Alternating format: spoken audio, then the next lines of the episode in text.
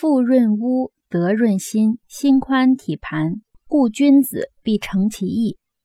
腹润屋的润是润饰的意思，心广体盘，广是宽平的意思，盘是安泰的意思。连起来的意思是，财富可以装饰房屋，道德也可以修饰身心。有道德的人，心胸宽广，身体安泰。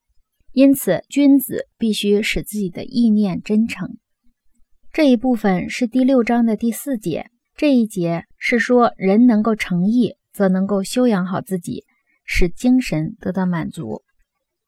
至此，第六章就结束了。本章讨论诚意的篇幅不多，但是日后儒者却十分重视，并且有许多讨论。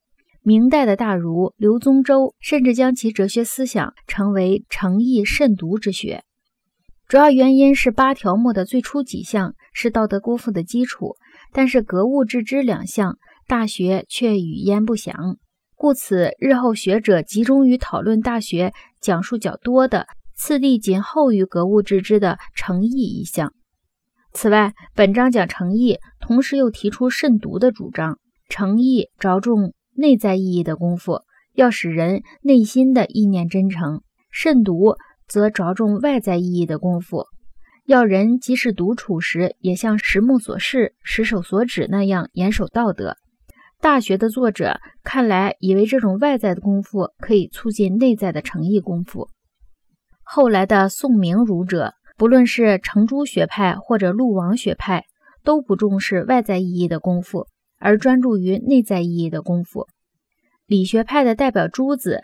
将诚意功夫看作是行的功夫，将格物致知功夫看作是知的功夫，两者都是以道德本心为基础做出的功夫。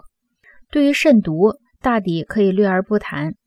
新派的王阳明讲知行合一，更进一步指出格物致知与诚意两类功夫在实践上是不可分割的，两者可以说是同一种功夫的两个方面。